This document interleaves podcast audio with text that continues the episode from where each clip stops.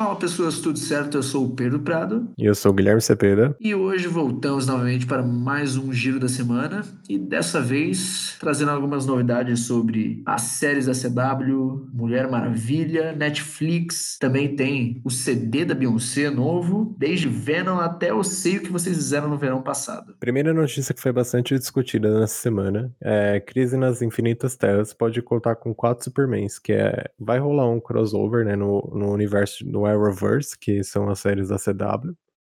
E estão falando que esse, esse crossover pode apresentar quatro super-homens. Então eles estão falando que o primeiro deles é o Tyler, Hoishin, que ele já estava na, na série do Supergirl como super-homem. Ele, ele era basicamente o Superman desse universo da CW, né?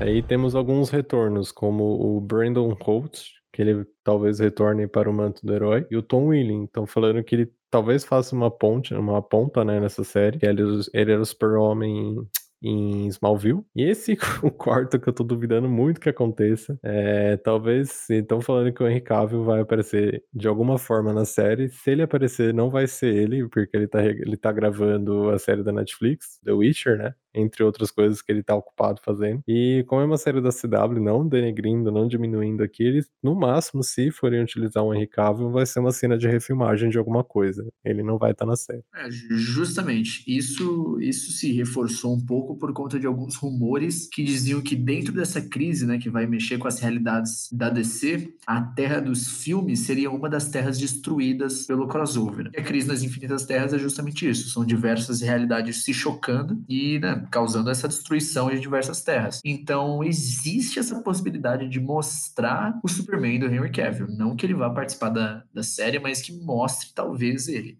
O que eu acho muito difícil. Mas dos rumores basicamente certos é o Tom Welling como talvez Superman, trazendo de, de Smallville, e o Brandon Roth re, é, retornando como Superman, que ele fez aquele filme de Superman que não fez muito sucesso, que não deu sequência, não teve nada, e dessa vez voltando com a versão mais velha do Reino da Manhã que é um gibi emblemático, uma graphic novel emblemática aí da, da editora. Então, esse, esse crossover tá prometendo muita coisa, né? Eu, pelo menos, eu não, eu não sou um cara que acompanha as séries da CW, mas eu particularmente estou bem ansioso, por assim dizer, para ver o que, que vai dar desse crossover. É, quando tem esses eu não acompanho todas, mas quando tem o crossover eu acabo pegando pelo menos o arco do crossover para assistir, que são normalmente cinco episódios, né? É, agora vai ser um, dois, três, quatro, cinco, é, são vão ser cinco episódios mesmo.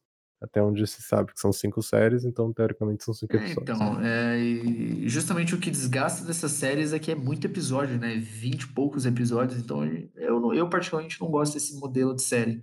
Então, esses crossovers, quando eles são mais curtos, eles são mais atraentes também, né? Não só pela, pela história que eles contam.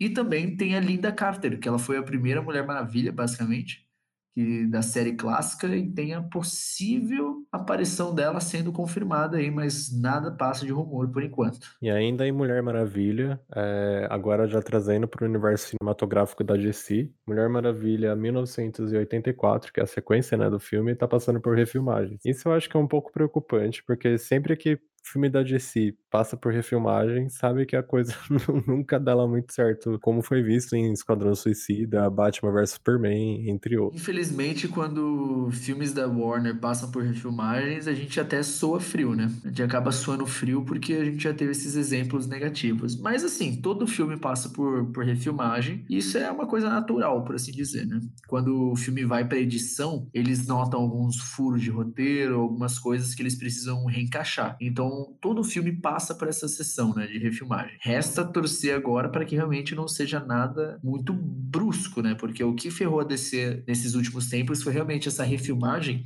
que não era para tapar buraquinho, era para refilmar o filme todo é, para refazer o filme de um jeito totalmente diferente. Então isso acabou estragando os filmes. É que eles acabam regravando por causa da, do retorno. Eles fazem aquelas sessões testes, né? O público fala uma coisa, os executivos falam outra, eles seguem o que os executivos falam e saem as coisas é, então, que saem. Vamos, vamos torcer para que essa refilmagem seja só refilmagem padrão mesmo e nada muito crucial. Mas eu boto fé em Mulher Maravilha. O primeiro filme foi ótimo. Eu, eu tirando o Ares no final ali, eu no geral, gostei bastante. E a estreia foi adiada em sete meses, que inicialmente era em novembro desse ano. Aí passou para 5 de junho de 2020.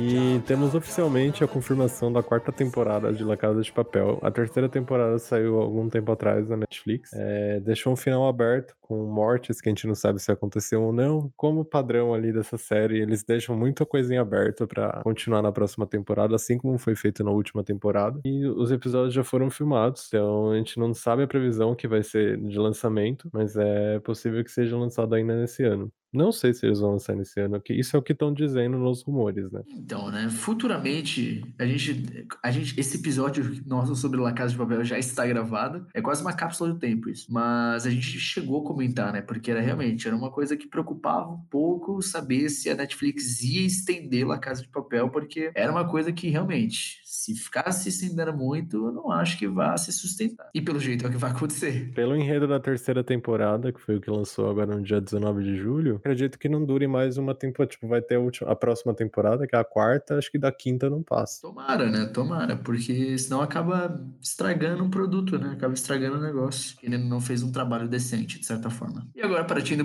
pro mundo da música, nós temos o novo CD da Beyoncé, que foi o The Gift, que saiu aí junto com o álbum de Rei Leão, basicamente.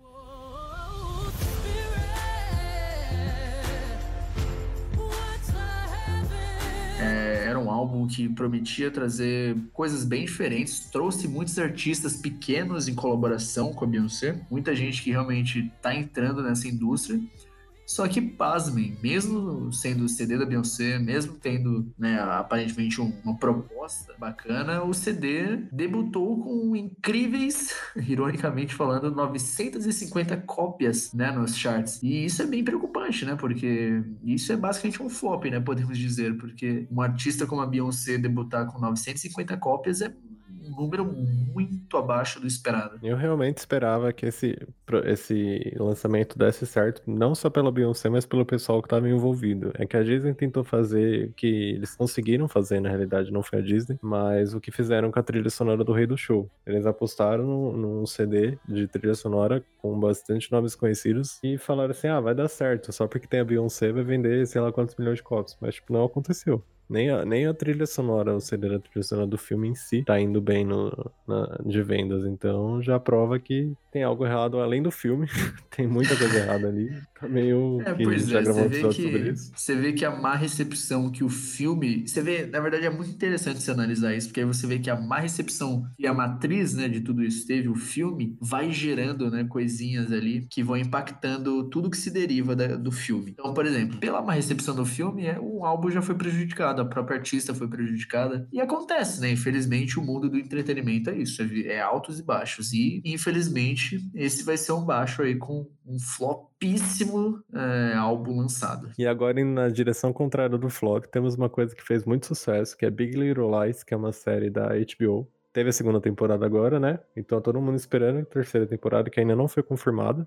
Porém, a Nicole Kidman falou que pode acontecer. E como essa série fez bastante sucesso, tem um elenco muito de, tem muito elenco de peso. Assim, a Nicole Kidman, tem a Meryl Streep. Acredito que a próxima temporada será confirmada em breve. Já devem estar filmando isso daí, eles devem estar segurando só porque acabou a segunda temporada. Agora eles não querem anunciar para criar um hype, né? Pra deixar um hype em cima da série. Porque é uma série que fez bastante sucesso. Se não assistiu, é bem legal. E está disponível na HBO Go. Eu, particularmente, mesmo não assisti, mas assim, todos os feeds, desde Facebook Facebook, Twitter, Instagram, eu vejo todo mundo falando bem. Eu não vi uma pessoa falando mal dessa série até agora. Partindo agora para os grandes filmes de herói que surpreenderam, porque realmente acho que ninguém esperava que Venom fosse fazer um sucesso tão grande quanto fez. Eu mesmo não esperava. O que você é? Nós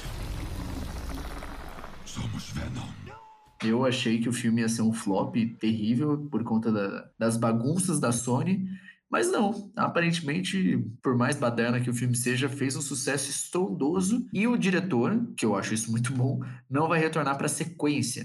Então, alguns nomes começaram a pipocar, e um dos rumores mais fortes é que o Andy Serkis pode vir a dirigir o filme do Venom 2. E o quão surreal é essa notícia? o diretor do filme, o Ruben, né? Fleischer, ele está. Fleischer? É, Fleischer. Ele está. Graças a Deus que não vai retornar porque além de terem reclamado um pouco ali, ele tá envolvido com o Zumbilândia 2, né? Então, se o Andy for confirmado mesmo, é, dá. Imagina o trabalho que ele já fez em outros filmes, principalmente na captação de movimentos ali, a parte de expressão do Venom, que eu acho que vai melhorar bastante. O próprio Carnage, né, que foi inserido ali na cena pós-crédito, eu acho que deve melhorar bastante. O, o filme não é ruim, me surpreendeu também. Eu fui com um baita pé atrás, porque além de ser um filme meio spin-off, assim, um filme meio off, é um filme da Sony, então, querendo ou não, você já vai com um pé atrás. Pois é, por que, que a gente fala de um pé atrás, né? A Sony, com os filmes do Aranha, ela tem um histórico mais negativo do que positivo, por assim dizer. Porque por mais que Homem-Aranha 1 e 2, lá do Tom Maguire, tenham sido sucesso, Homem-Aranha 3 foi uma experiência bem traumática, não só para os fãs do Aranha, mas também para os fãs do Venom, porque foi uma, uma adaptação bem sofrível do personagem. E aí veio o Espetacular Homem-Aranha 1, o Espetacular Homem-Aranha 2, que também tiveram problemas. Então, a Sony acabou deixando esse amargor na boca, no que se refere ao, ao núcleo do teioso, né? Então, agora com o Venom, com o Homem-Aranha do Tom Holland, tudo tem, teoricamente, aparecido como um, um novo florescer aí do universo aracnídeo. E eu, particularmente, eu não tinha achado Venom tão legal, mas eu acho que o filme tem um potencial muito grande, assim, porque o Venom, ele é um personagem que faz sucesso, eu acho que visualmente ele é um personagem legal e ele tem um potencial muito enorme que com um diretor bom acho que pode, pode ir para frente. E vale dizer também que esse rumor também diz né, que outros nomes estão sendo contados para direção, que é o Travis Knight do Bumblebee e o Rupert White de Planeta dos Macacos: A Origem. Ambos diretores que fizeram um bom trabalho porque são ambos filmes muito bons, tanto Bumblebee quanto Planeta dos Macacos. Então o Venom 2, aparentemente por ter feito sucesso, parece que vai ter um investimento um pouco maior aí na produção. Então então pode vir uma coisa muito boa. É que dinheiro pela bilheteria do primeiro filme não vai faltar, né? Então se eles investirem uma parte, uma parcela do que eles ganharam para melhorar tanto o filme,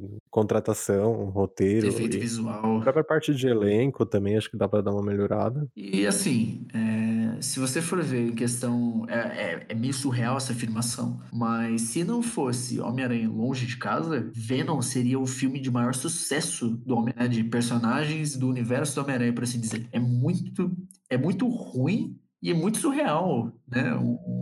Algo assim, né? O Venom, um filme que passou por refilmagem também, um filme que seria teoricamente de terror, mariamente, e depois ele foi se adaptando para virar um filmezinho de herói comercial. Um filme desse, sem meio que propósito, ser a maior bilheteria do Homem-Aranha. Isso era muito complicado, mas aconteceu e felizmente o Homem-Aranha aí longe de casa bateu esse recorde. E agora aqui a última notícia, é, eu sei o que vocês fizeram no passado, vai virar série. E quem pode estar por trás da cadeira de diretor é o próprio James Wan, que ele é famoso por Jogos Mortais e Aquaman. Ele pode comandar a produção. Disso é um rumor que tá que o Deadline publicou, né, que é um site bem famoso americano. Falando da série e do James Wan como novo diretor aí do Eu sei o que vocês fizeram no verão passado, eu acho que é muito bom porque em Jogos Mortais a gente já sabe que o James Wan sabe trabalhar com esse clima de suspense e terror. Eu, pelo menos, eu, eu por mais que as sequências do filme não me agradem tanto, eu acho que a ideia dos Jogos Mortais revolucionou assim o, o gênero de, de, terror suspense por um bom tempo, sabe? Se manteve como algo, como algo diferente, até o momento que ele se saturou um pouco. Mas eu acho que a visão do One de terror, suspense, né? A questão